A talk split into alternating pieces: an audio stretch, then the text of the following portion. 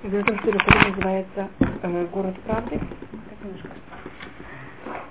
И был город, в котором все говорили правду, и в нем никто не умирал.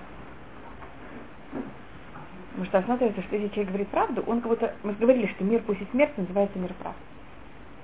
Это говорит о том, что говорить всегда только правду, тоже немножко опасно. Но теперь, если люди умеют брать и жить только на уровне правды, это, это очень тяжело, потому что среди очень тяжело такую вещь выдержать, тогда они будто не умирают, потому что они уже живут, понимаете, такой меркой. Не измерением нашего мира, а измерением совершенно другого мира уже. И следующая вещь, которую он говорит, это про Хилу Рашем. Я не знали, мы э, говорили об этом. Этот человек должен быть очень осторожен, никак не вести себя так, чтобы кто-то сказал, посмотрите, как э, религиозные люди себя ведут. Значит, Хилу Рашем у нас есть между евреями и неевреями, между религиозными и нерелигиозными. И также внутри религиозного мира, чем человек, он более рассматривается как уважительный человек, он должен вот, более требуется от него э, соблюдать все намного строже. И в Хилушем одна из проблем, это даже если человек это делает случайно, он также получает на это наказание. Если косвенно из-за тебя кто-то как-то унижает имя Всевышнего. Это считается одной из самых э, тяжелых э, грехов, если можно так сказать. И э, когда рассматривается, что если любой грех, Йом-Кипур, есть грехи, которые Йом-Кипур прощает. Есть грехи, которые недостаточно Йом-Кипур, также надо муки, чува и Йом-Кипур. А для того, чтобы взять и простить грех или лошадь, надо также смерть. Это единственная вещь, которая говорится о интамуту, значит, надо чува, есуим, это муки, Йом Кипур и смерть. И только тогда прощается грех Хилуша. А при жизни никогда не прощается. Это мы также видим у Давида, царь Давид, его грех с Батшевой, значит, считается, что если мы рассматриваем по тоже называется, буква закона это называется, по букве закона Давид вообще не сделал никакого запрещенной вещи. А в плане Хилюрашем он явно сделал Хилюрашем. Понимаете, как-то люди, как они будут относиться, как Давид, царь Давид, как ты себя вел и что это такое. И э, Давид это просил Всевышнего, что Всевышнему взял и простил. И Всевышний сказал, при жизни я тебе, не, как будто бы, я тебя простил, но для того, чтобы объявить это всему, всем людям, я не объявляю. Только после твоей смерти эта вещь будет объявлена. И при жизни все время Давида как-то этим немножко все колят в течение всей его жизни. И когда он умер, также это еще никак Всевышний не проявил, и когда Соломон взял и построил храм, и надо было взять и вносить арон э, с крижалями в храм, двери закрылись, и как будто арон не проходит. Надо было внести, а двери закрыты, невозможно никак внести. Тогда все что начали говорить? А, ну вы понимаете, Шлюмо, он же родился от какого брака? Это запрещенного брака. Ну-ка, понимаете, видите, Всевышний закрывает двери, не дает своим скрижалям, ну давайте в этот дом. И тогда, Давид, когда Шлемо на глазах всех начинает молиться.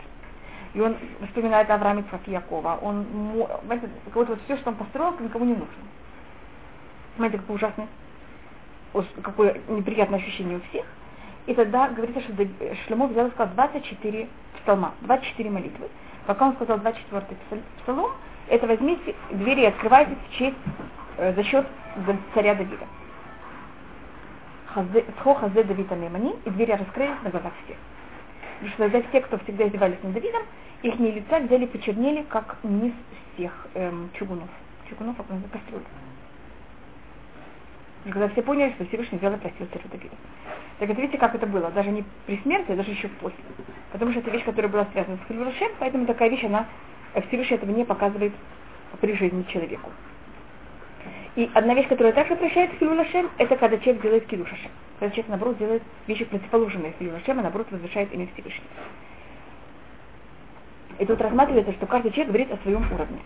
А, рассматривает Раби Ханан, скажем, если кто-то о ком-то говорится, если он идет 4, 2 а, метра, извините, это 4 амота, без филина. Когда люди надевали филин, это было понятие того, что они все время только думают о Всевышнем. Или там кто-то говорит о себе, если он идет в магазин, и он э, не оплачивает деньги, а он берет, вы знаете, как это в Израиле записывают, и потом он оплачивает, так считается, что от зависит какой, конечно, праведник, но если это очень уважительный праведник, ему такое поведение запрещено. Может, это может показаться кому-то, что он как будто бы пользуется тем, что он такой важный человек, и он, может быть, вообще потом не заплатит. Поэтому должен заплатить сразу. Он не может пользоваться такой вещью. И там каждый себе говорит, что для него считается хилврашем. Что это? Нет, кредитная карточка. Может быть, это не хилврашем, потому что никто не знает, когда что он решает. э, взять и заплатить. Вот эта фирма, она же в любом случае получит эти деньги. Проблема только у фирмы кар- карточки, а там просто знают ли они, понимаете, когда они рассматривают это, там, кто, кто как это. Так у Давида не было возможности сделать кидуш Ашем? Может, он старался делать кидуш Ашем, но так как все-таки на, на его высоком уровне это нуждало, понимаете, как это? Нужно было, чтобы это было именно в такой форме. Это на и Давид потом очень много имеет мук. Это, это происходит в 12-13 главе книги Шмуэль Бет. И потом до конца Шмуэль Бет, то, что Давид происходит, это все время у него проходит муки. муки. У него сын восстает против него, у него там всякие очень тяжелые последствия, которые он мучается за счет них. И поэтому он должен быть очень осторожным с тем. Эм, и это вещь, которых мы если человек занимается Торой, и у него неправильные качества, так это понятно, что это приводит к тому, что люди берут и унижают Тору, и унижают также людей, которые занимаются Торой. И такая вещь явно называется Хилюля Халиля. И каждый из нас должен посмотреть, что для него такая вещь. И чем мы находимся в обществе менее уважительным, можно сказать, для такого случая нас, даже если мы на более низком уровне, нас требуется более, потому что мы уже в какой-то мере только нашей одеждой рассматриваемся какой-то стигмой. Понимаете, как это?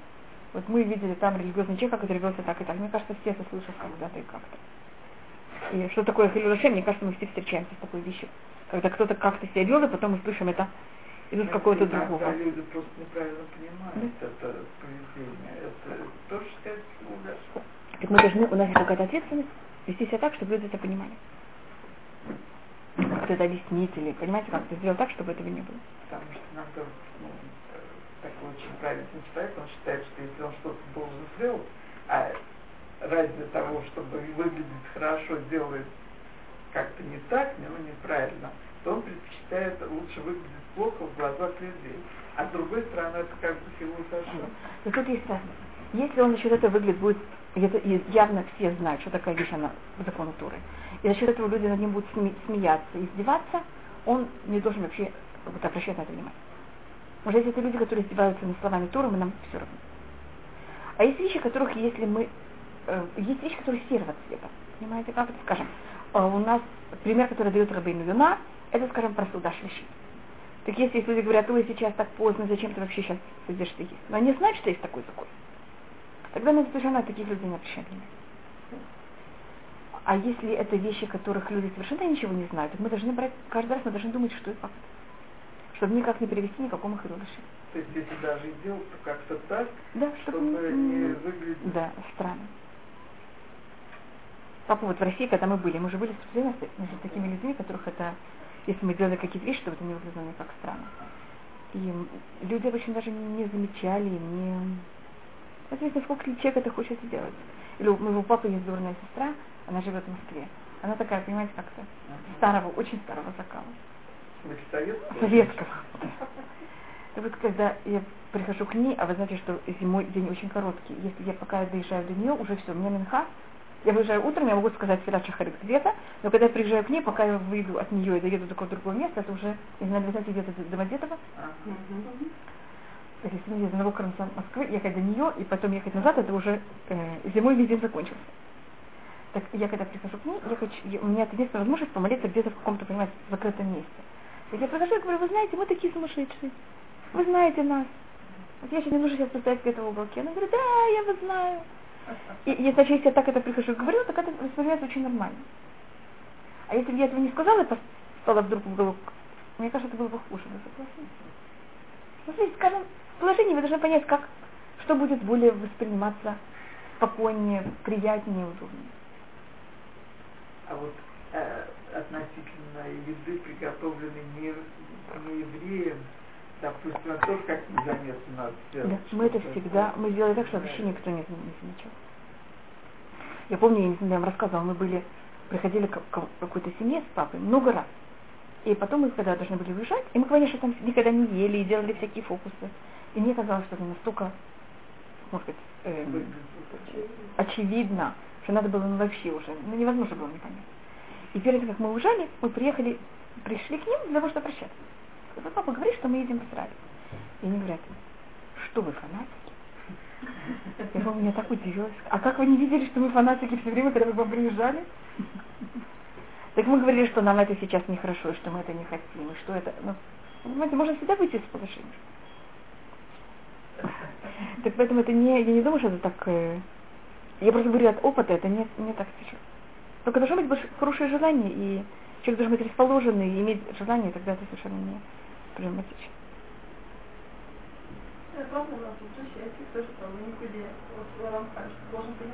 Ты, ты должен Да? И понять, что тебе важно, и как это, и на что ты согласен кого-то жертвовать. Это, скажем, так, если сейчас еда, если я хочу, да, чтобы мне сварили еду. Так это проблема, понимаете как? Это если я за счет этого согласен не поесть. Сказать, извините, у меня там, понимаете как, одна из очень известных вещей, потому что мы говорили о том, что неправда запрещено говорить, было очень, я помню, тогда всегда говорили, что же сказать. Одна из вещей, которых любили мой брат говорит это, что мне врач э, советовал этого не есть. И он имел в виду врача, но нет. Ему нет, он врач. Или это может быть Всевышний, потому что Всевышний говорит, я не Ашем Уфеха, я Всевышний, твой врач.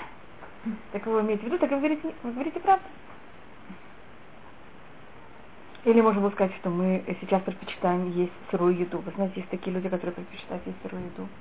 Всегда можно что-то э, только надо быть, когда мы говорим какую-то вещь, мы должны быть э, последовательны. Значит, если мы сказали, мы потом, если вдруг нас видят, что мы едим другую еду, это же запрещенная вещь.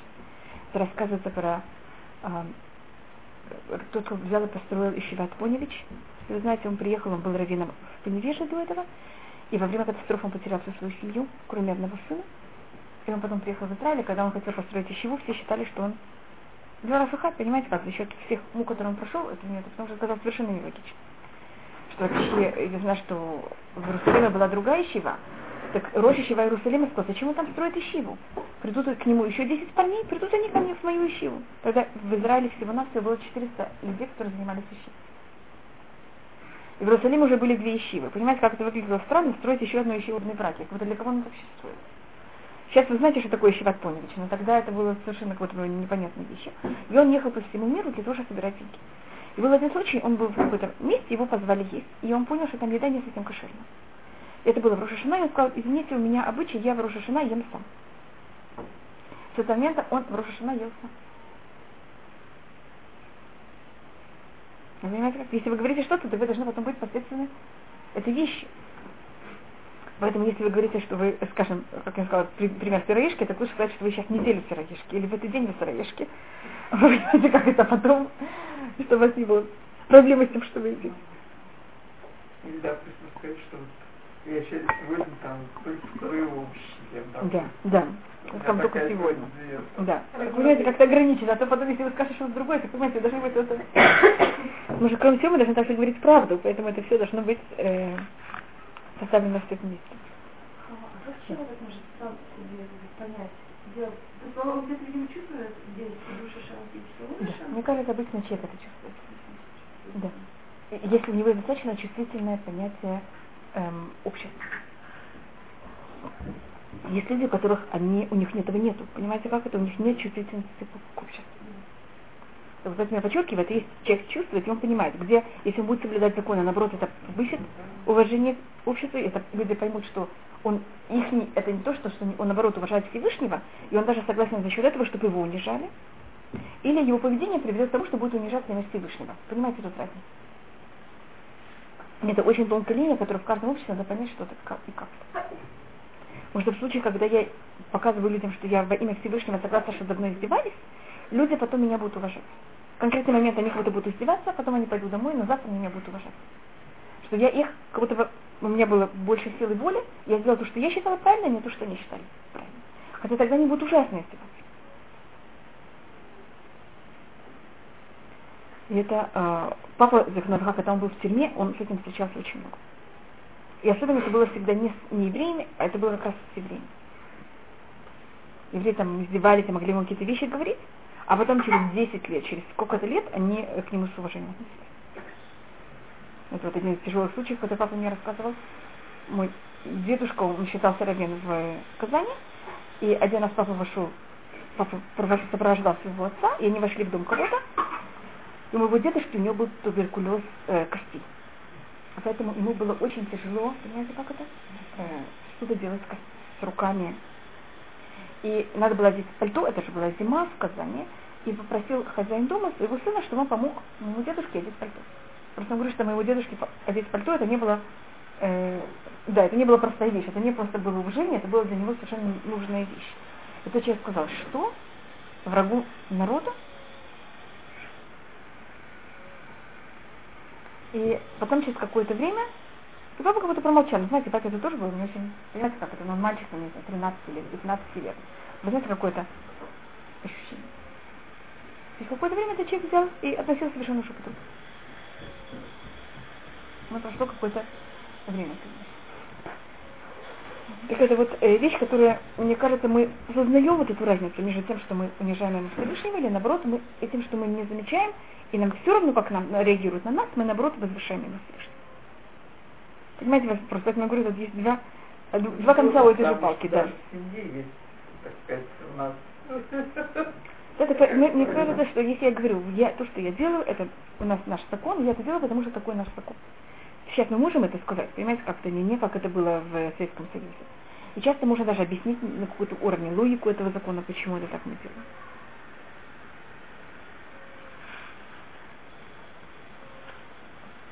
И в этом, каждом случае, надо э, рассматривать. Э, следующее, о котором он говорит, это законы праздников и субботы, которых мы должны взять и соблюдать. И также есть вещи, которые запрещены от мудрецов, мы также должны их соблюдать и рассматривать их как очень важными вещами. Как говорится в Гимаре, никогда, чтобы швуд, швуд так называется запрет от мудрецов. Ну, у нас есть в, есть у нас также делится швуд на нескольких уровнях. У нас есть мецва, не, запрет, более точно, не делать никаких, то, что называется малоход, не делать никаких работ в шаббат. И у нас есть мецват асе, это вещь, которую надо делать в шаббат, это надо отдыхать. Говорится в Йома Швей Тишбот. И есть мнение, почему в шаббат запрещено мукце. Знаешь, что такое мукце? Затрагивается таких вещей. Есть мнение, что они запрещены для того, чтобы мы не взяли, не делали запрещенные вещи. Скажем, я буду играть ручкой, конечно, что я начну делать? Писать. А есть вещи, которые запрещены в шаббат не потому, что, извините, это ограда для запрещенных вещей, а это для того, чтобы просто человек отдыхал. Потому что если мы такие люди, что если нам дают отдых, мы начинаем искать, что можно делать, что можно делать с этим.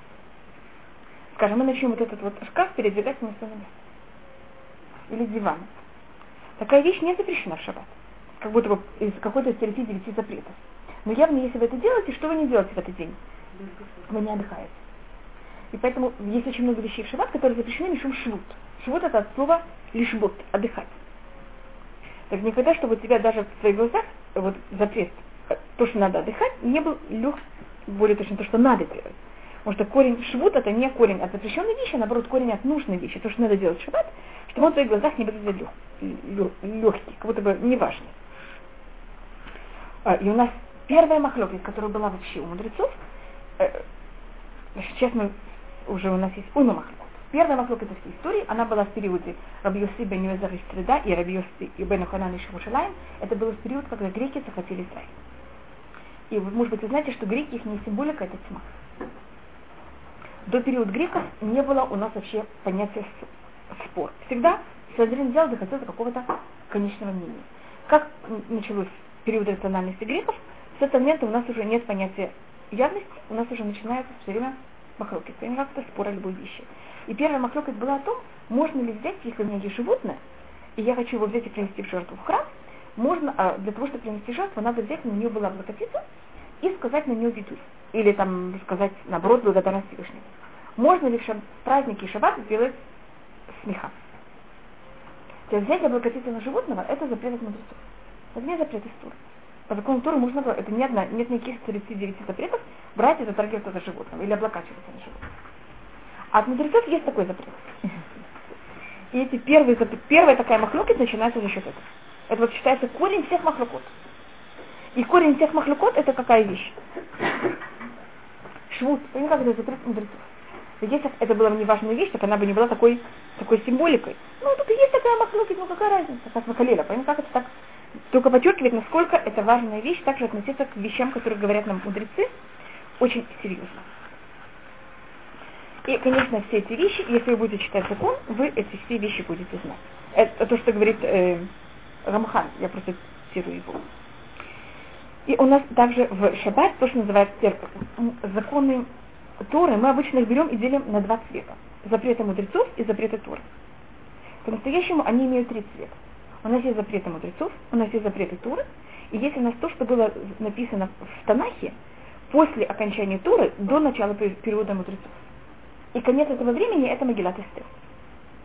Скажем, только недавно видела, что по одному мнению э, мужчины обязаны все, что написано в Магилат Эстер, на уровне, это даже часто рассматривается как Дурайта, может быть, я рассмотрю вот эту разницу.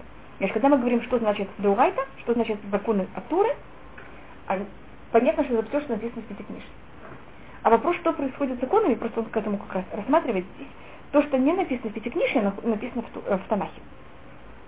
Скажем, в Танахе, в книге Шаяу написано, что в шаббат надо кибадитом и асодрахаха. В шаббат надо взять его уважать от того, чтобы не делать, не ходить по, по нему, как вы ходите в будни.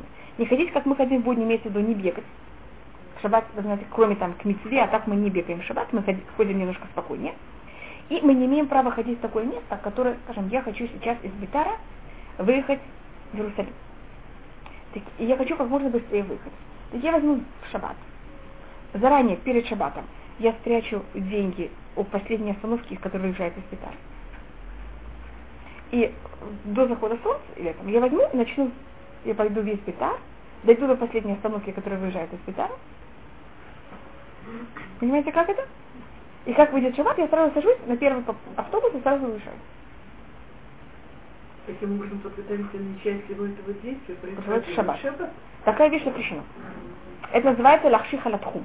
Поэтому у нас автобус начинает ходить.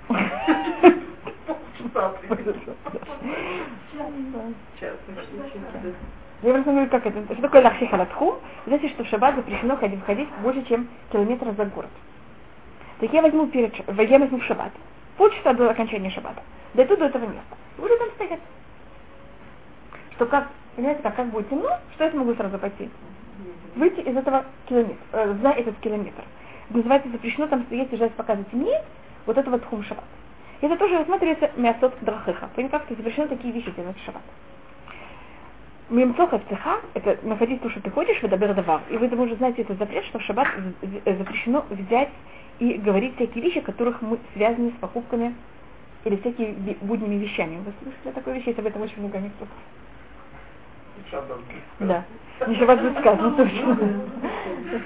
Есть там один, снова это только это анекдот, конечно, это запрещенная вещь, на том, как в синагоге кто-то хочет продать машину, и он говорит, э, не шаббат будет сказано, я хочу продать такую-то машину, когда в конце молитвы он приходит, там кто-то хочет у него купить это, он говорит, не шаббат бы сказано, это уже продано. И там другие вот примерно похожие анекдоты. Так, Дабер Давар, в шаббат запрещено говорить вещи, о которых мы говорим о них э, в будни. О которых мы, то, что запрещено делать в шаббат, запрещено также говорить об этом в шаббат. Эта вещь написана в Луки Шайдам. Так вот эта вещь, она рассматривается в таком сером, понятно, что называется серый цвет. Магилат Эстер написано в Танахе. Это явно не закон Торы, нам написано в Танахе. Поэтому ее статус немножко более высокий, чем статус мудрецов. Он рассматривается почти на том же уровне, как э, уровень Торы. Торы, и он, есть случаи, когда это называется мудрецы, есть случаи, когда это называется запрет Торы. Ну, так, он такой вот, зависит, как, кто пользуется, какой терминологией кто пользуется. Правильная терминология для этих вещей это называется кабаля медебресуфы. Это медебресуфы это те, кто писали, значит, еще в периоде, когда записывается Танах и, э, скажем, только подчеркнуть это, как это мы можем рассмотреть, вы говорите Беркат Амазон, вы знаете закон, что если вы говорите благословение, вы не имеете права после своего благословения сказать Амин. Помните, маленькие дети не говорят благословение, говорят Амин. Что мы им говорим? На свое благословение мы не отвечаем Амин.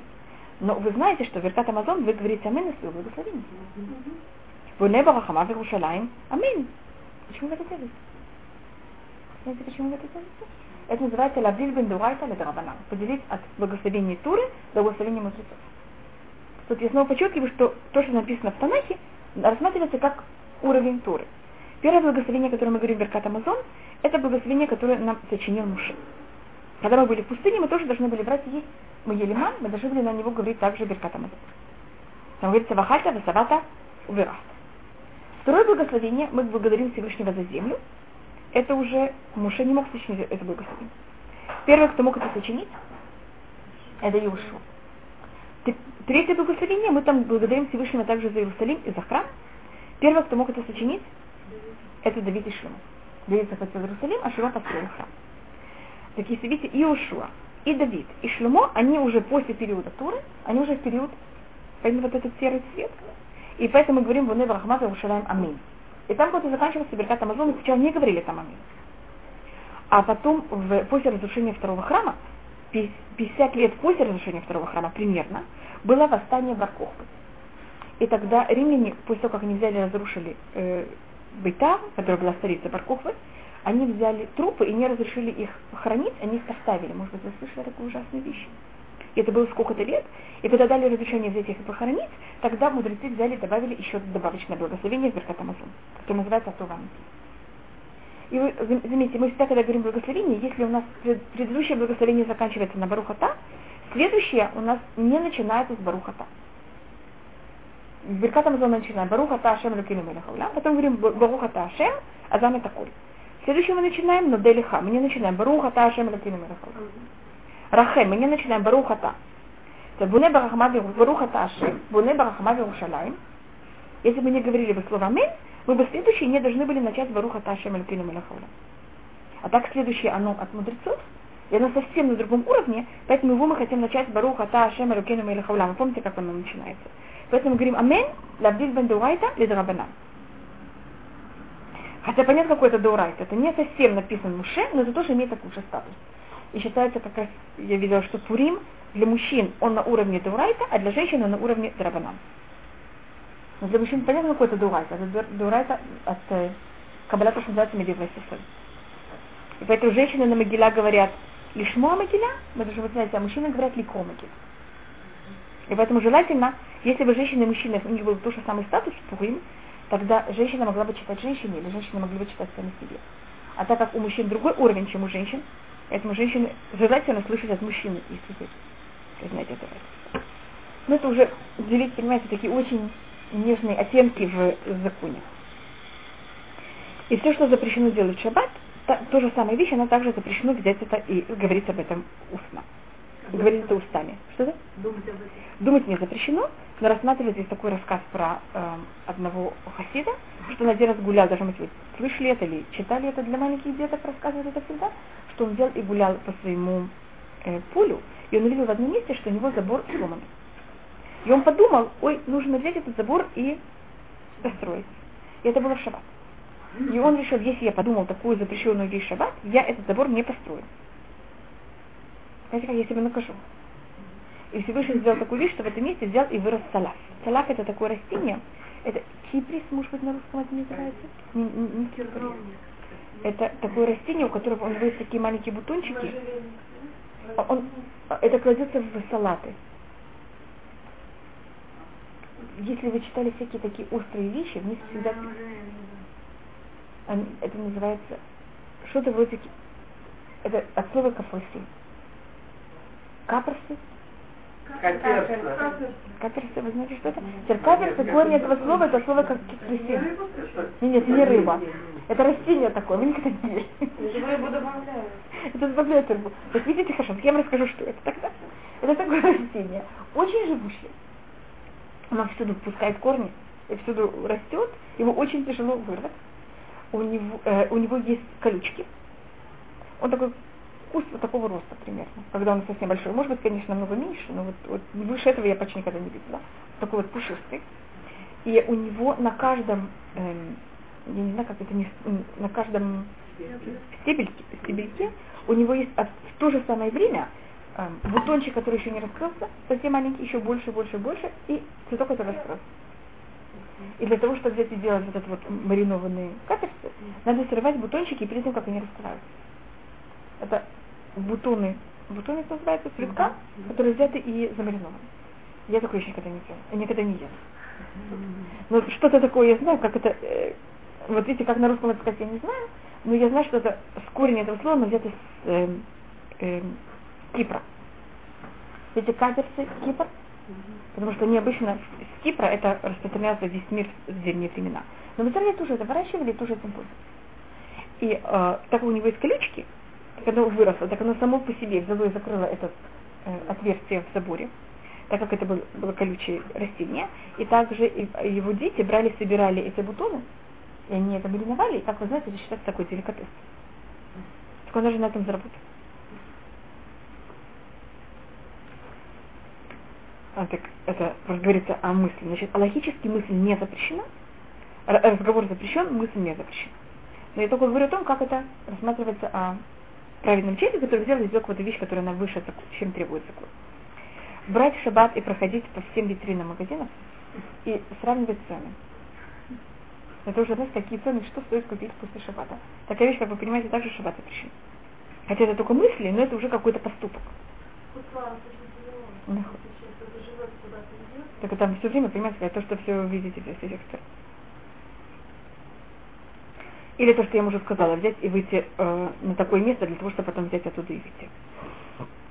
Или вы гуляете в шаббат по вашему полю, смотрите все, что надо взять и исправить. Где есть какие-то починки. Проверяйте всю одежду ваших детей. Что надо заштопать, что надо, э, какие подолы надо взять и подшить. Можно делать такую вещь, как будто бы даже, мне кажется, даже если вы не замечаете, вы это можете взять и сделать. Тут пуговицу надо пришить, тут то надо сделать. Но такие вещи мы стараемся не делать в шаббат. А, и он рассматривает тех вещей, которых мы можем не, заме, не, не замечая взять и переступить в шаббат и в праздники. И отсюда мы также будем рассматривать все другие вещи, которых они также запрещены, и все эм, ответвления, которые есть от этих запретов. Есть более строгие, есть более легкие. И кто хочет быть абсолютно чист от всех этих запретов, он э, должен взять и этим заниматься. И как говорится, э, когда говорится о еврейском народе, что они взяли и пошли на войну, там рассматривается, а, в песне песни рассматривается твои зубы, они как э, стадо овечек. Так знаете, зубы это же какая вещь? Это вот та часть человека, которая самая воинственная. Знаете, почему зубы самые воинственные? И это всегда символика о том, что также даже воины еврейского народа, когда люди идут на войну, они обычно становятся такими вандалами. То есть даже евреи, когда они ходят на войну, поэтому они символизируются зубами. В песне песней вы знаете, что каждый, каждый раз, когда берется что-то опис, описывается о э, девушке, это имеется в виду описание какой-то части еврейского народа. Или какая-то вещь в еврейском народе. Так когда описывается зубы, это имеется в виду войны еврейского народа. Значит, те самые, понимаете, какие? Воинственные. Такие уже менее, ну, понимаете, какие, которые кусаются. Это, ну, это снова не совсем с этим связано, это рассказывается вы знаете, что когда говорят о ком-то, что он животное, это не очень правильно. Это не, говорят не очень хорошо.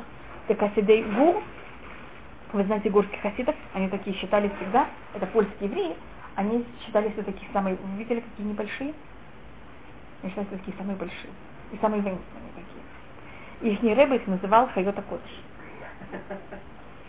Значит, так Хайота Кодыш так называется часть ангелов, но он имел в виду это двухсмысленно. Ну, это только по секрету между нами. Так, э, Э, также воины, когда они взяли пошли воевать, э, когда Муше их послал на войну, они также должны были быть очень осторожны, там не брать то, что они их не... И говорит э, Равуна от имени Раваха, что если человек он берет, и когда он надевает филин, вы знаете, что мы одеваем филин шельрош, я имею в это имеется в виду мужчина, конечно, и филин шельяд, если человек берет и разговаривает между филин шельрош и филин шельяд, такой человек, он не может взять и выйти на войну. Или если он взял и поменял их. Если он поменял порядок, тфилин шервош и тфилин шильян. Или он разговаривал в Иштабах, такие люди не имеют права взять и идти на войну. Есть какие-то маленькие вещи? Может, если есть там также объяснение, что это имеется в виду, что если человек, сейчас, у нас есть тфилин шеловош и тфилин шильян, если человек меняет порядок или он разговаривает между одним из них, у него есть понятие того, что есть голова и есть рука. Голова это то, что я понимаю, как надо себя вести, а рука это как я себя веду на деле. Мне кажется, все воины знают, как надо себя вести. У них проблема, что вдруг вот этот эмоции бушуют, и как они себя ведут на деле. Совсем неправильно. Так когда человек идет на войну, он должен быть очень осторожен, чтобы у него не было вот этого деления между головы и поведением. Если у него есть это деление, такой человек не имеет права взять и идти на войну. Тут мы рассматриваем, насколько э, мы должны быть чисты и правильно себя вести. И потом он рассматривает а, качество. Значит, то все, что мы рассматривали до этого места, это было э, не качество. Он рассматривал какие-то вещи, но он рассматривал более поведение какие-то конкретные. С этого момента он начнет говорить о качестве. Первое качество, которое он выбирает, это он считает самый корень всех нехороших качеств, это высокомерие. И, и Маймонид считает, что во всех качествах мы должны быть точно в золотой середине. Я не знаю, может быть, мы говорили об этом проблеме того, что говорит Маймонид. Может, для того, чтобы понять, что такое золотая середина, вы должны явно понять, где противоположность. Проблема, что у каждого человека противоположности немножко другие. И за счет этого может, то, что вы считаете золотой серединой, кто-то другой может сказать, что это крайность. Значит, что происходит? Скажем, Маймонид дает пример, пример, как не быть э, быть человеком, который ничего не боится. Не... Есть тру, тру, э, те, кто боятся всего, как вы это называете? Трусливые люди. А что, есть храбрые? А есть люди уже э, сорви голова? Понимаете, что тут? В каждом случае что-то значит, это очень сложная вещь. Какие-то вещи, которые кто-то рассматривает как осторожность, то другой может рассматривать как, наоборот, трусливость. А третий это может рассматривать как вообще сорви голова. Потому что в каждой ситуации совершенно что-то другое. Или там то же самое быть эм, в, в, денежных, в денежных вопросах. Быть, э, тратить деньги или наоборот быть эм, жадным или быть в золотой середине. И мы там берет рассматривать все качества. Так, так как у нас сейчас после, в Мамонида было очень понятно, что значит крайность и что такое золотая середина. После Мамонида мы это потеряли. И поэтому Рамхаль начинает писать и все другие книги Мусара, которые пишут, это за счет того, что уже мы не понимаем, что значит крайность. Значит, Мамонит рассматривается очень логично, но проблема, что на деле, когда мы хотим себя так вести, это уже не совсем явно. Каждый человек, может, в какой-то момент для него это будет явно, а потом через какое-то время для него уже, когда он переходит на другой уровень, это не совершенно явно, что значит крайности, что такое золотая середина. В каждом обществе, в каждой ситуации у нас это все время, я не знаю, ли вы замечаете, это все время... Свои нормы. Да? И это нормы совершенно другие, поэтому просто говорю о том, что это не, не абсолютная вещь. Поэтому это не, такая простая вещь. И, но Маймонид в любом случае пишет, что всюду мы должны быть в золотой середине, кроме двух качеств. Это высокомерие и гнев. Высокомерие и гнев мы должны быть более, понимаете, какой стороне? Более понижены. И это рассматривается того, что говорится в перке. А вот мы от, мы от гивеш Мы должны быть очень-очень, э, чтобы наша душа была низкая. Потому что, естественно, человек, у него высокомерие, у нормальных людей, не могу сказать, что у всех, но у большинства людей высокомерие это какая-то самая явная вещь, которая проявляется. Потому что что такое я? Я хочу проявить личность самого себя. И поэтому человек должен все время идти в какой-то мере немножко в другую сторону. И Рамхальдус посматривает, как это проявляется у человека. Он рассматривает вещи, которых у нас происходят, это, как я говорю, высокомерие это первая вещь, и у нас есть запрет в Туре, который говорится, «Вегам левавха, и твое сердце станет высоким, и ты возьмешь и забудешь Всевышнего». Вторая вещь это гнев, о которой я тоже говорила, что это также вещь, которой мы должны быть очень осторожны. И человек, который гневится, он рассматривается, как будто он берет и выступает против Всевышнего. Самая тяжелая стадия гнева, это если человек во время гнева согласен взять и что-то сломать, самый шабер килим бекасо, когда человек ломает вещи за счет своего гнева, он рассматривается как человек, который э, э, служит идолопоклонству. Потому что если человеку скажет эту вещь, скажет, что хочет на него отнять, он же не согласится. А то для того, что, потому что ему гнев это говорит, что он согласен даже сейчас своего гнева. Тебе же это разорвать, что-то сделать. Значит, он кого-то поклоняется, понимаете, кому? Своему гневу, они, они разом. Поэтому такой человек рассматривается, что он поклоняется э, идолу, который находится внутри него. Говорится, лё и ебеха эльзара что внутри тебя не было другого идола. Говорится, значит, внутри тебя другой идол. Внутри меня нет никакого идола. Это имеется в виду, когда человек понятно, поклоняется, преклоняется своему Ецара настолько, что он согласен, согласен послушать его и что-то взять и сломать и разорвать. Значит, до этого уровня мы не можем никогда дойти. А, третья вещь – это зависть. Зависть, высокомерие и э. И говорится, что вот эти три вещи, акина, тава, ваковод, муцими, тавдан, минаулям. Это зависть, э, страсть и высокомерие, оно берет, или то, что человек хочет, чтобы его уважали, оно приводит к тому, что человек вообще не может существовать в этом мире. Мы должны взять от них и отойти как можно более. И это как э, сорняки, которых надо не только их вырвать, а надо также вырывать, понятно, что это все маленькие корни, которые находятся внутри нас. И если мы какое-то время берем и не замечаем, что сразу происходит с этими сорняками? Понятно, как это порастает заново. Поэтому это вещь, которую мы должны работать на них все время, всю жизнь. Человек не может сказать, все, я уже, понимаете, как-то себя прополол, прополол называется? Ты прополол, ветер что сделал? Снова принес и нанес снова э, новые э, зернышки. И вы знаете, кто мы такие? Мы сделаны из чего? Из земли? А в земле сорняки все время прорастают. И ветер все время туда их заносит. Я говорю именно о ветре. А, мы говорили, может быть, что у нас есть земля, э, вода, э, мы говорили об этом, что это рассматривается параллельно четырех стихий, стихи природы, и рассматривается, что качество человека, они также параллельно этим четырем стихиям природы. Земля с ними срав... э, вот эта часть земная, которая в человеке, это сила притяжения, это вот то, что мы ничего не хотим делать. Никогда. И то, что у нас есть плохое настроение. Видите, как это вместе взято, похоже? Э, эм, жидкость – это страсть. И это также желание человека объединиться со всем. Также то, что мы хотим делать хорошие поступки, связано с этим. Что такое жидкость? Она не имеет грани. Куда вы ее вливаете, такую форму она принимает. И она все время разливается. А эм, газ, газообразные вещи – это высокомерие. Это высокомерие и это разговор. Значит, разговаривать можно только с помощью чего? Если есть воздуха. Если нет воздуха, звук не переходит. Это вот, вы знаете, люди, которые строят воздушные башни. Есть такое выражение на русском? Воздушные замки, мне кажется. Не говорите, это Мигдалим Пухим Бавир, просто в каждом там говорится какой-то воздушные башни, а на русском это воздушные замки также.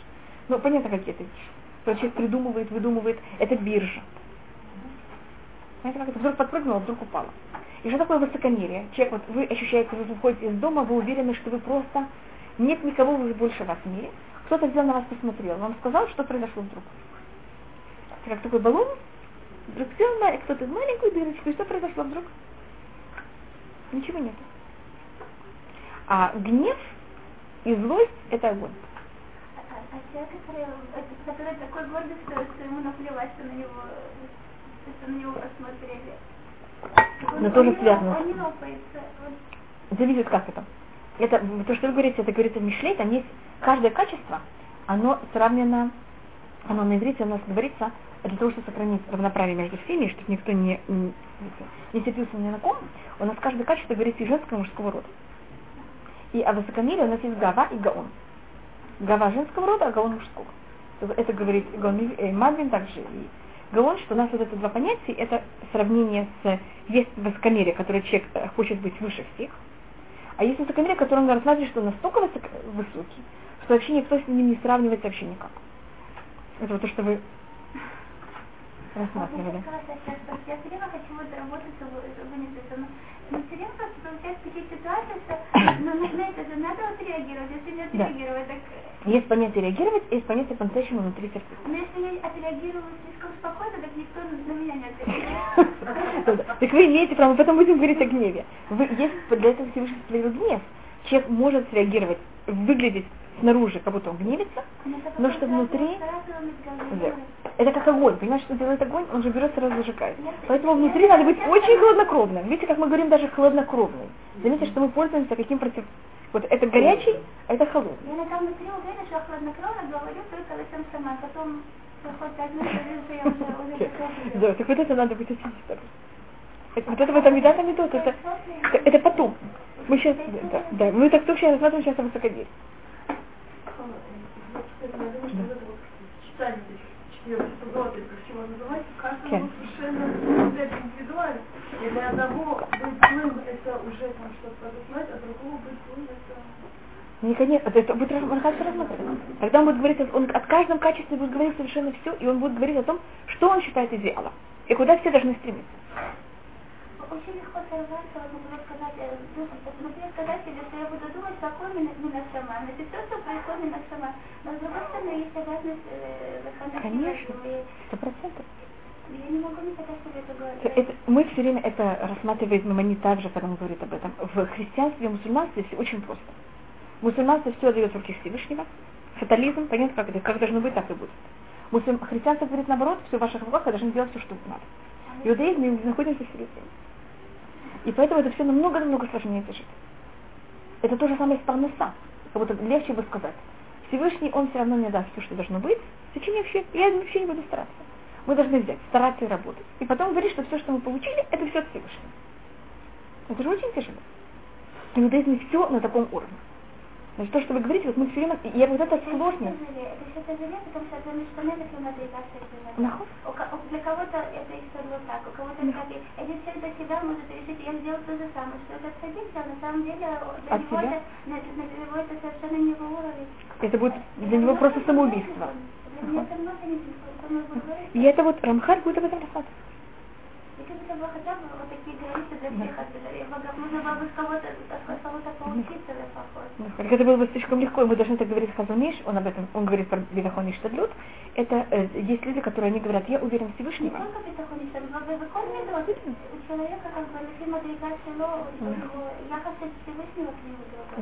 Поэтому я это называю бетахон иштадлют, потому что что я должна делать, и на каком случае я должна говорить, что это уже от Всевышнего. Скажем, это воспитание детей или любую вещь. И это э, часто мы, вещь, которую мы должны всегда проверять, это за счет лени или это по-настоящему то, что мы хотим сделать. Вот э, Это, тоже, это ну, только, А да.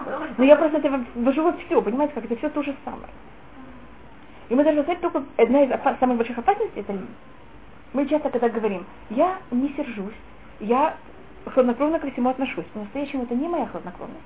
Просто это просто моя лень и начинать с детьми, сказать, их воспитывать. Это, это лень, это... Понимаете, почему это называют такая лень? Наплевать это, и все, все себя чувствуют такими не, не, не, не, не, не, не злыми, не но красиво, это просто наплевательственно. Вы понимаете, почему это называют как лень? А лень это вот то, что называется земля. Земля не горит никогда. Понимаете, земля с ничего не происходит. Скажи, а такое качество, которое говорит, работа уже порой проникает так, что пропалось уже бесполезно. Это тоже идет из лени? Да, это Потому лень. что, например, как, ну, кому как, ну, Это- это- знакомо, что. Э, ну, а это лень. Это поэтому, если не знаю, вы заметили, как я сразу говорю, это самая сложная вещь. Так вот, это самая низкая вещь в человеке, мы туда, у нас тащит, вещи, которых нас больше всего тащат, это вот лень с одной стороны и воздух с другой стороны. Мы очень быстро становимся такими важными в глазах самих себя, и очень, и, и с другой стороны мы все время говорим, понимаете, это воздух, это очень, очень легко взять и раздуться, и очень легко что сказать. А, все пропало. Или я все, я, я просто очень верующий человек. Все, все на Всевышнего. А по-настоящему корень вот чистой. И это можно, э, поэтому я все время говорю про Хазуниш, и он говорит, как это можно проверить. Это лень, и это по-настоящему, понимаете, как это уверенность Всевышнего. Но это мы посмотрим. Сейчас я просто говорю о высокомерии. Человек иногда должен пользоваться леди для того, чтобы были. Бороться что вот в мире и шоколадку покупать. Ну, каждая вещь должна быть в каких-то в каких-то рамках. Так Мы поэтому говорили в самом начале о правде. Что такое? Правда это холодный разум. Меня правда утром одна, вечером другая.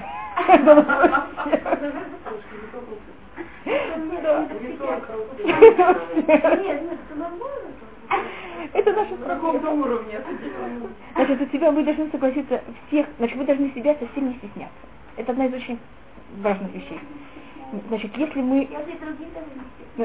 Равно, самое главное, это стесняться самих себя. Что если мы э, слишком стесняемся самих себя, мы себе будем все время обманывать себя. Потому что мы же не можем признаться, что мы такие. Как это может быть, что мы такие? И тогда мы себя начинаем вра- врать, и тогда мы доходим до, вы не представляете чего. Себе говорить Да. правду всегда. Да, другим, Другим это, это желательно. Но себя обманывать это хуже. Это уже вообще. И когда вы ощущаете, что какое-то там что неправда, признайте сами себе, да, я это делаю, потому что я ленива. Я это делаю, потому что я высокомерная. Хотя бы вы знаете, понимаете как, хотя вы знаете, где вы находитесь. Я не время дня, я уверена, что, правда, А потом вечером, когда вы идете спать, у вас уже все как-то немножко там Нет, затихло. а.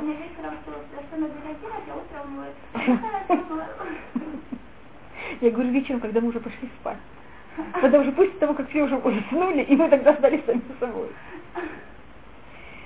И тогда, когда она рассматривает а, высокомерие, как я говорю, это самое тяжелое качество. Человек считает, что только ему надо, э, чтобы его восхваляли.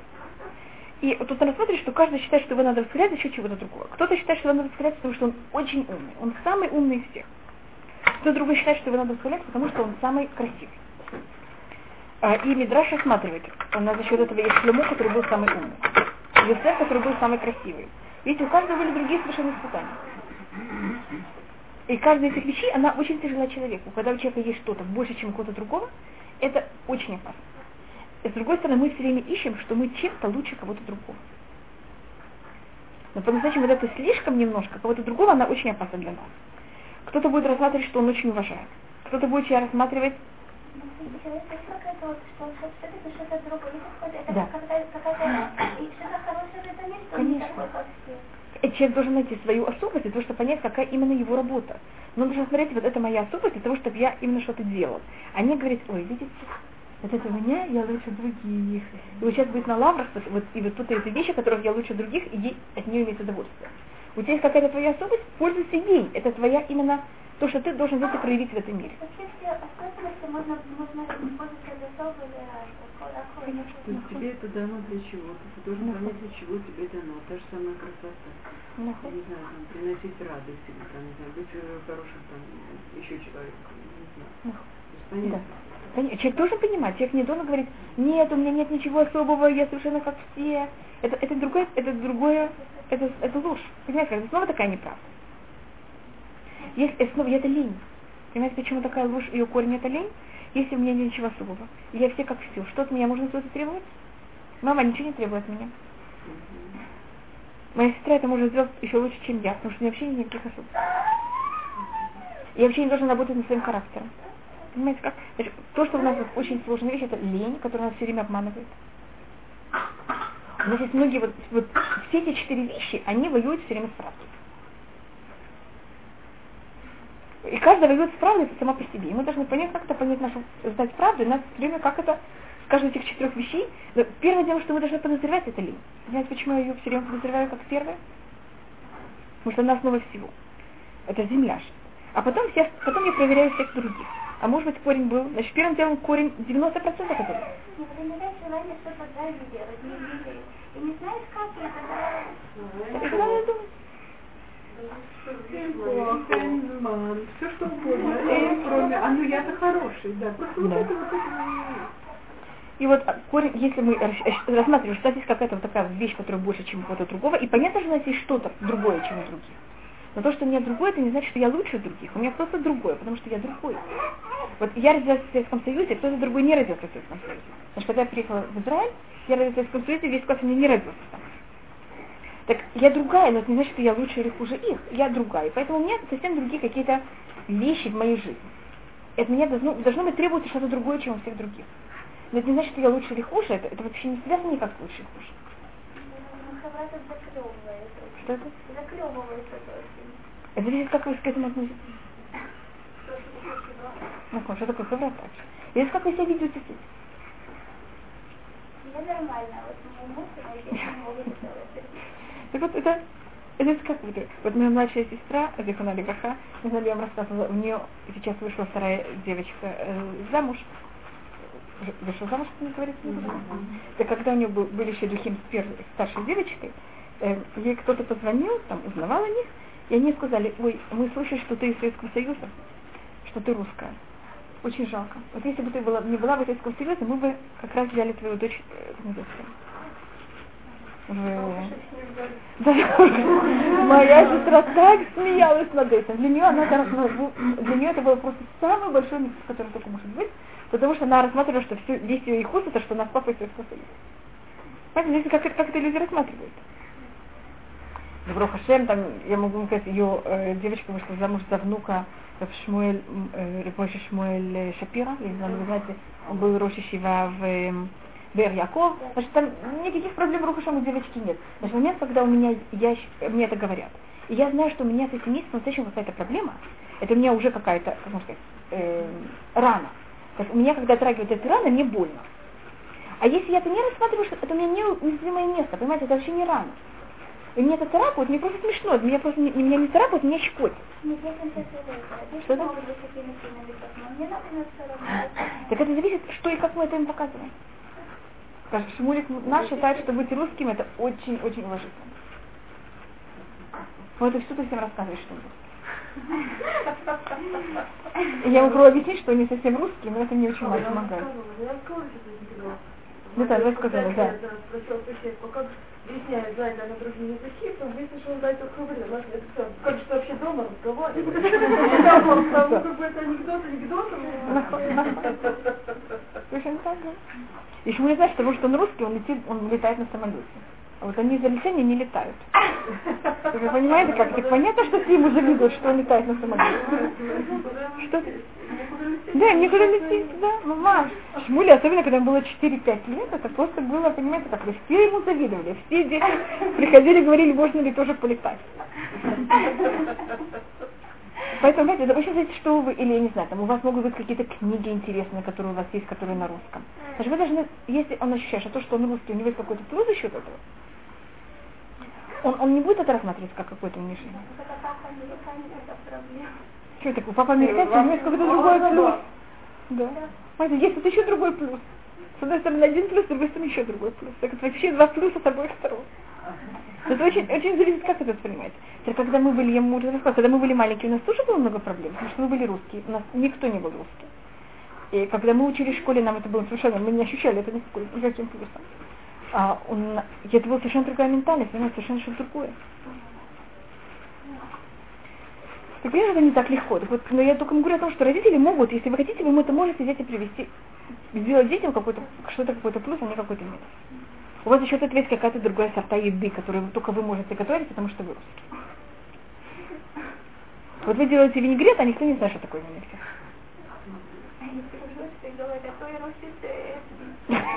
Да. Так ну если это что-то очень вкусное им нравится, то, конечно, такую вещь не скажут. А я наоборот, я была одна, все просто спрашивали, кто и как дайте рецепты, как это Да. Ну, вот, знаете, что вы этим делаете? Да, нахуй. Я могу пример привести, у меня мальчика кто-то обидел в Хейдере, там смеялся над ним, что он русский. Но у него нет проблем, у него э, полкласса американцы, полкласса русские, а все, кто не то, ни другое, это они бедные. Он пришел домой, говорит, вот, надо мной смеются, что я русский, а больше Хейдер не поэтому. Мамуша, ну-ка, смотри, этот из России, этот раз из России. Привел ему большой список. На следующий день ему кто-то сказал, что он русский. Они стали семером их тогда было. Так, все пол сказали, Азма!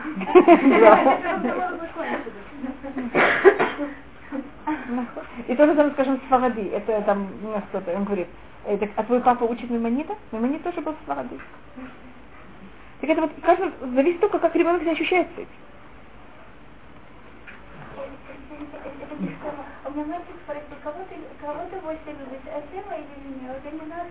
А, нет, мы говорим так, у нас Шмуль это спрашивал, дочь моя была, он даже, сейчас ему уже 7, он уже прекратил. Или он любил даже говорить, мама, ты знаешь, кого я больше всех люблю? И он думает, что мама ждет, что он скажет, мама. И он говорит, я больше всего люблю Ашем. А потом я люблю тебя.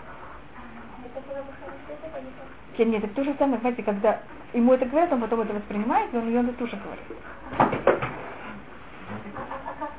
То есть, что из всех людей мира я тебя люблю больше всех. Одна женщина писала своему мальчику на этот вопрос таким образом. Я очень, очень больше всего люблю Ашема, потому что он На деле, как-то... Мне Тот был, он был такой гордый, такой счастливый.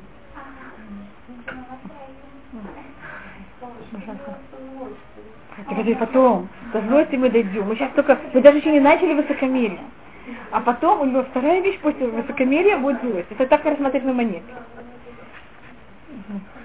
И у этого он рассматривает, что у высокомерия есть разные совершенно проявления. Есть, которые рассматриваются со стороны совершенно противоположные, и даже вы не можете понять, что у них корень то же самое.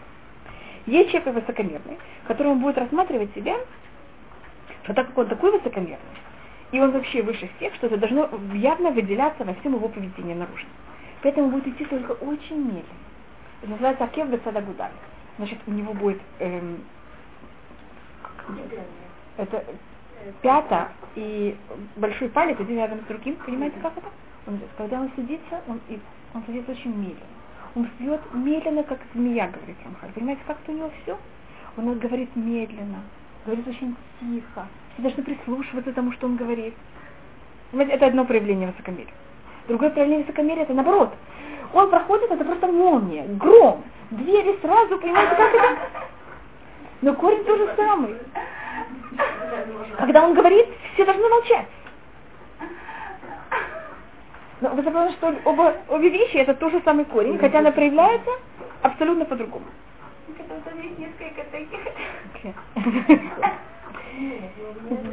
Теперь он будет...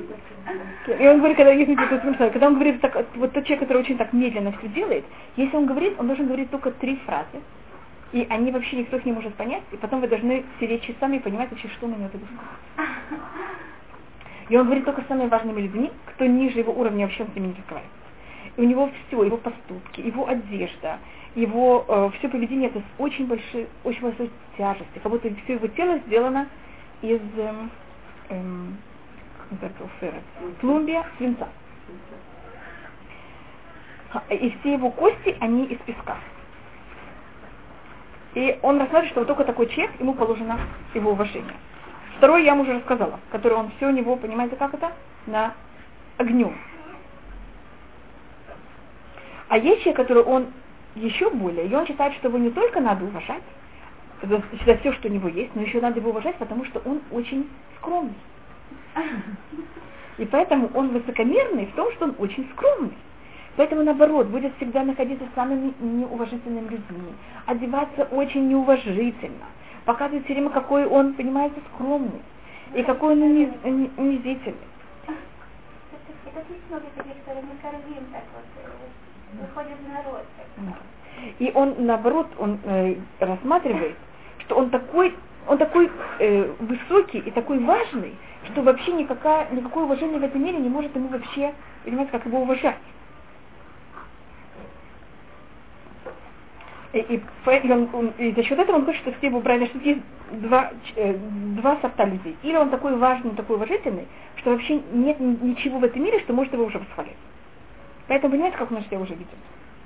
А другой человек, это он так себя ведет унизительно, для того, чтобы его восхваляли также за то, что он скромный. Если мы уже посмотрели о четырех сортах. Теперь как мы можем это проверить? Он по-настоящему высокомерный или это скромность?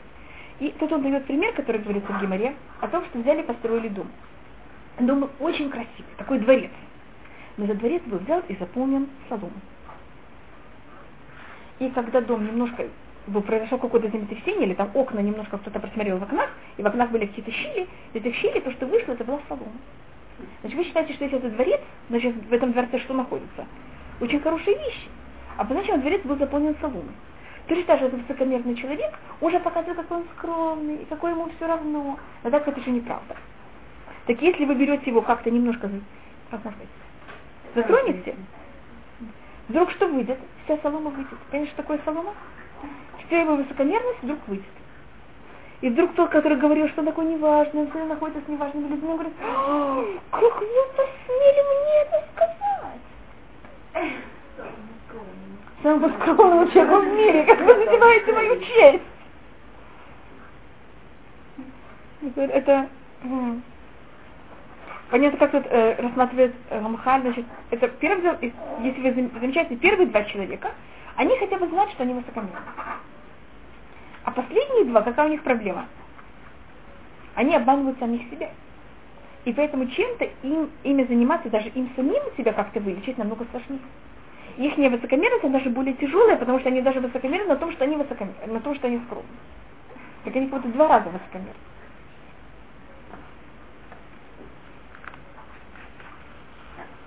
И он говорит, что это высокомерие она возьмет и как э, пламя, которое берет и выходит из, огня, из э, э, когда я беру какую-то керамику и я ее ломаю, что у нее есть? У меня есть черепки, черепки, осколки. Это будет как пламя, которое берет и выходит из черепка. Это было сосуд, в котором это пламя было скрыто. Сейчас это черепки взяли, сломались, и вот, сразу берет и проявляется это эм, высокомерие берет и очень резко проявляется. Хотя он все время пробовал здесь как-то и это скрыть. И, конечно, эта скромность, она совершенно нехорошая, и это называется обман, э, обманная скромность. А есть еще другие люди высокомерные, которые они эту высокомерность никак не проявляют, но она находится у них все время в сердце. И что они, они уверены, что они все знают лучше всех, и что они самые мудрые люди. И также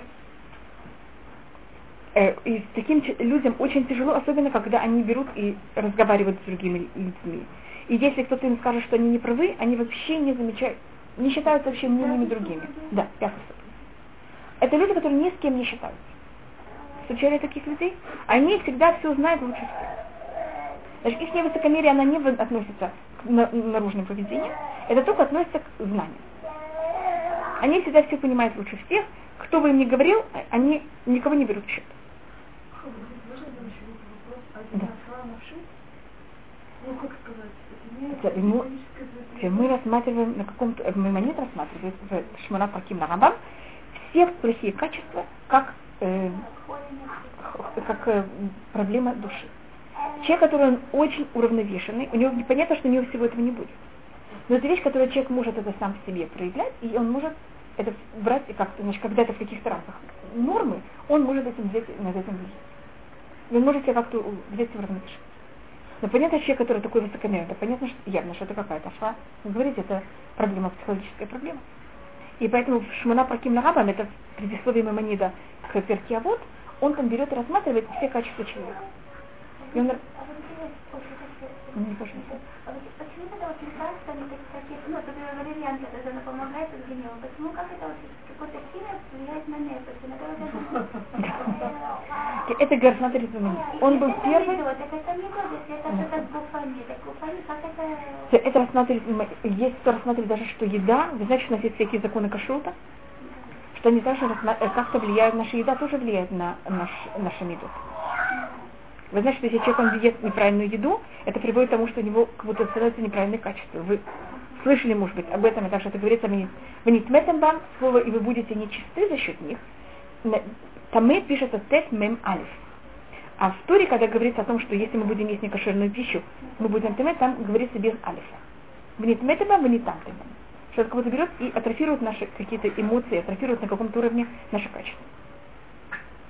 Поэтому рассмотрим, что есть прямая связь между едой и видите, как между физическими вещами и духовным миром, психологией человека. Если мне есть почему должна валерьянка помочь? Если мне что-то богов, то вы так это Маймонид, он очень э, много об этом, поэтому я привела Маймонида. Маймонид был первым э, врачом, который считается, я имею в виду врач уже как нормальный врач, который он относился к тому, что есть прямая связь между э, телом и душой.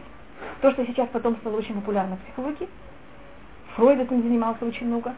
Первый, кто считает, что, этим занимался, был Маймонид. Есть даже такой, не знаю, я вам рассказываю, известный рассказ, что арабы, арабские философы и врачи, они это полностью, полностью отвергали. Вот как вы говорите, какая связь? Значит, в иудаизме нет разницы между телом и душой. Поэтому, если видите, у нас законы физические, у нас законы духовные, у нас все как будто это все вместе.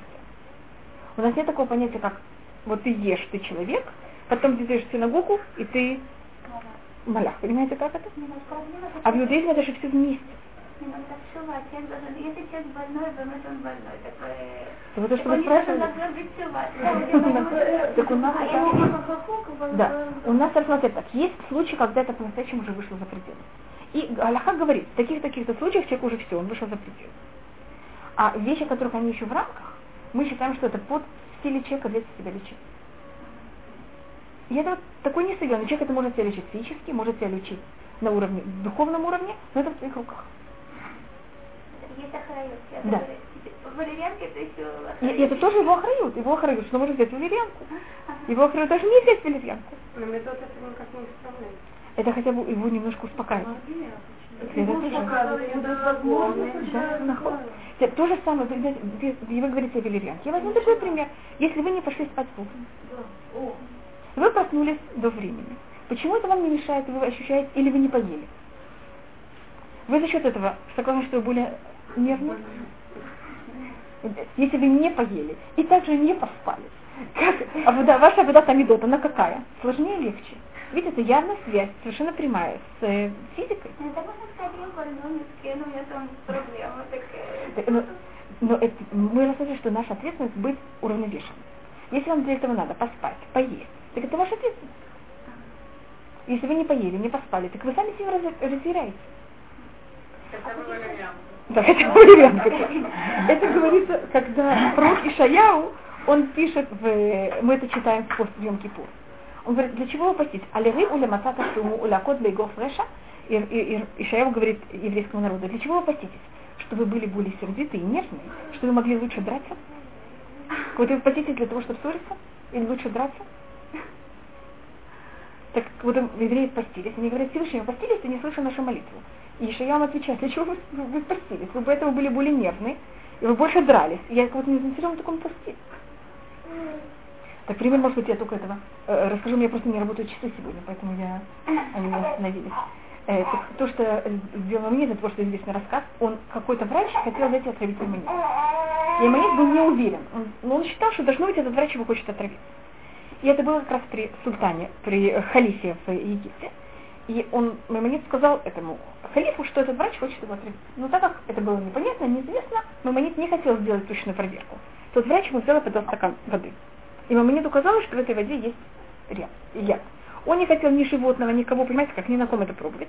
Он взял этот стакан, вылил при халифе. Они, взяли, этот врач ему дал стакан, потом Маймонид попросил халифа заранее еще, чтобы попросить своего врача выйти. Врач вышел, халиф с Маймонидом взяли, вылили воду, вы, очень тщательно вымыли стакан, налили абсолютно чистую воду.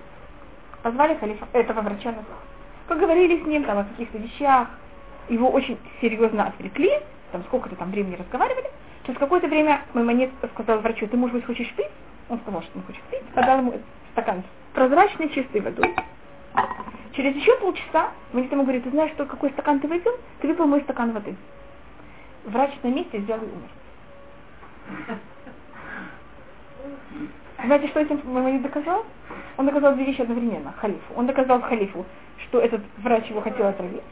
И он доказал халифу как раз той вещи, которые они спорили, и Мамонид ему хотел также эту вещь доказать, только он хотел взять человека, которому было положено такая вещь, что есть связь абсолютная между психикой и физикой.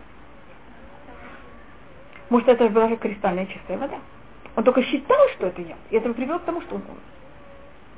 Потому что я вам говорю, мы ощущаем, что есть абсолютная связь между психикой и э, физическим состоянием человека. Значит, вы согласны, что если вы не пьете, не едите и не спите, вы более нежны? Понимаете, что я пробую показать? Какая... Это то же самое, как валерьянка. Марсана то же самое. Какая разница, если я пошла спать?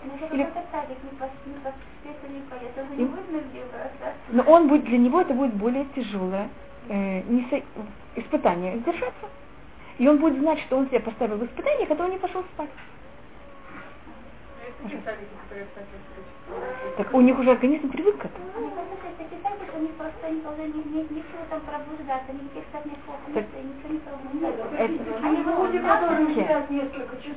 Есть люди, которым нужно, да, меньше.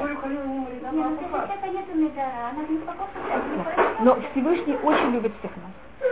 И мы должны знать, что Всевышний всем нам дал плохих качеств. И вы не думайте, что кому-то, а кого-то Всевышний забыл. Слава Богу, Всевышний никого не забыл. Это говорится про царя Давида в самом конце его жизни. Говорится, он говорит в псалме «Валиби халак бекирби» и мое сердце внутри меня пустое. Почему это? Потому что у него же, вы знаете, что сердце, у него есть две части, вот в одной части Ецаратов, в другой части Ецарара, и у Давида в конце его жизни, у него кого-то, понимаете, чего не было? У него было, поэтому там было пустое место, потому что у него есть только, вот, только одна вещь. Только Ецаратов, и Ецара у него как будто там нет. Но у нас есть царь Давид в конце своей жизни, и Муше на каком-то уровне. Видите, сколько людей мы можем привести, чтобы у нас эта история. Они очень тяжело над этим работают. Все время. Конечно. А ну, удаляет так, так, Мы только сейчас рассматр... да. начали рассматривать Гава. Так вы видели, сколько частей он рассматривает? Есть мы рассматриваем пять частей про Гава. То же самое нам будет про, про Каз. И этим он рассматривает, это он идет по стопам Иманида. Иманид говорит, если вы хотите чем-то заниматься, сначала вы должны просто рассмотреть физиологию этой вещи. Так вы должны сначала посмотреть, что такое высокомерие, как оно проявляется, какие у него корни. Вы ну, посмотрели, корень высокомерия это воздух, понимаете, что называется воздух? Вы знаете, как это раздувается? Это не растет, это раздувается И не разливается, а и то, что берет и раздувает высокомерие, это Маймонид пишет в другой книге, это воображение. Нет. Есть случаи, когда да, есть случаи, когда нет. Но есть человек, у которого у него есть, скажем, он э, маленький ребенок так. Он злится, он сердится. Теперь мы, когда он маленький, что мы делаем ему все время? Мы его учим сдерживаться. А если он решит кого-то не сдерживать, вот мы не научим ребенка сдерживаться. Он через какое-то время может как будто бы в кавычках сойти с ума, понимаете, как он себя будет вести? Он еще самой маленькой глупости. Во что будет, как себя будет вести? Кто обычно ведут себя очень несдержанно? Обычно это не рабочие, которые работают у кого-то. Они себя не могут сдерживать. Понимаете почему? А кто себя, кому-то кто себя разрешает? Начальник. Обычно кто кричит? Почему это символика людей, которые кричат и сердятся, себя начальников? Почему? Потому что они себя, они ощущают, что они могут себя не сдерживать. Если начальник не кричит, потому что он, он решил себя сдержать, его же никто не заставляет сдержать. Понимаете, как это? И в каких-то случаях этот начальник, ему приходится идти к психологу. Кто чаще идет к психологу? Рабочий или начальник?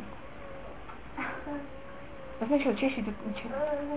А рабочие почему-то не должны идти к психологу, потому что Всевышний о них заботится. Он им дает меньше денег, но с другой стороны он заботится, что кто-то другой работал над их качествами. Понимаете, кто другой работает над их качествами? Это мой папа Зерсоль как всегда говорил, что Всевышний, как я вам говорю, он всем нам дает плохие качества. И он всех нас помнит. И два колена, которым Всевышний дал именно гнев, это Шимон и Леви. И тогда, когда Яков хочет их благословить и помочь им, как работать с их плохими качествами, он делает то, что Леви, он, э, Шимон и Леви это два колена, которые не получают землю. И они нуждаются получить для того, чтобы экономически иметь поддержку, они должны получать эту поддержку от кого-то другого. Леви должны работать в храме и должны также, помните, получать э, одну десятую от еврейского народа. Если когда он будет приходить к еврею и просить свою одну десятую, он будет кричать. Он, понимаете, что он будет делать? Или вообще, если вчера он накричал на кого-то, завтра этот ему не даст, он даст другому левиту. Это, это мой папа всегда объяснял, что такое агуапам, значит, их не гнев проклят. А что такое проклинать гнев? Не их прокляли, а их гнев прокляли.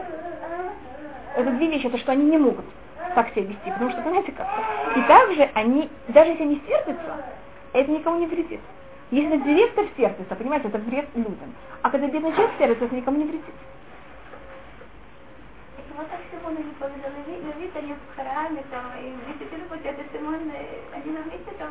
Ну, так вот, они оба должны быть, понимаете, они оба должны зависеть от людей, потому что Шимон все-таки, конечно, как-то немножко исправился.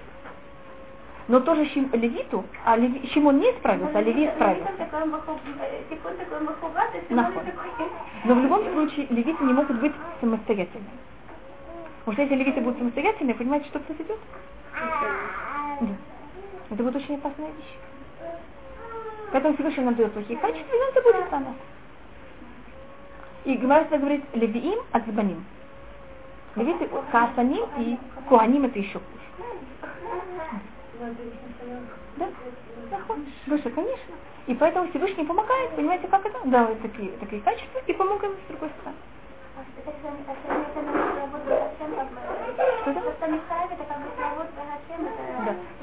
Ну, я, я я говорю даже какой-то не плюс, а говорю более, понимаете, как Всевышний ограждает, вот это их неплохие качества. Так мы также должны рассмотреть, скажем, если я знаю, что у меня какое-то такое плохое качество. Так, то, что я могу сделать, это найти себе какие-то рамки, чтобы эти рамки меня э, вставляли, чтобы меня за плохое качество не могло проявляться. Вот как я думаю, даю пример, что Всевышний сделал, чему на любви.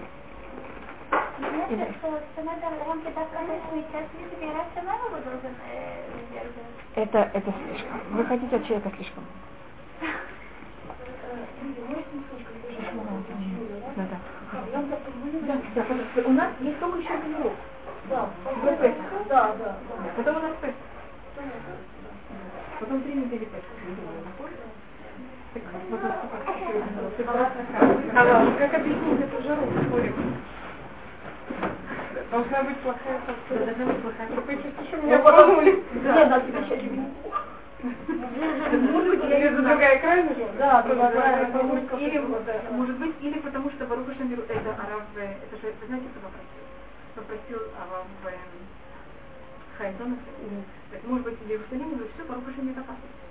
В Иерусалиме уже нет отдельного, даже не может быть Баруха Чего не может быть? А вы не знаете, это Хайдона? Он это говорит, что в Иерусалиме не было никаких вот этих вот проявлений. Сейчас в Иерусалиме уже я думаю, мне кажется. Нет, наоборот. Нет, спокойно. Даже в Анталии это вы, вы, вы, вы не знаете, что когда я, я приехала в Израиль в 1972 году, я помню, как в каждом месте, рядом с моим домом есть Гранд Санедрин. Я помню, как Гранд Санедрин. Они каждый год ставили помог беду, такую рамку, и пробовали там выступать всякие артисты. Совершенно такие скромные. Мы приехали очень поздно. Я чем говорила, я очень не делала. И вот как всегда бы очень тяжело биться, и все. И когда они приходили, все было сорвано, я оборвана. А сейчас Баруха Шем это уже не делает. Может быть, поэтому уже решили, что все, уже не нужно такой покупать. Но за последнее время не вы замечали, была плохая погода. Может,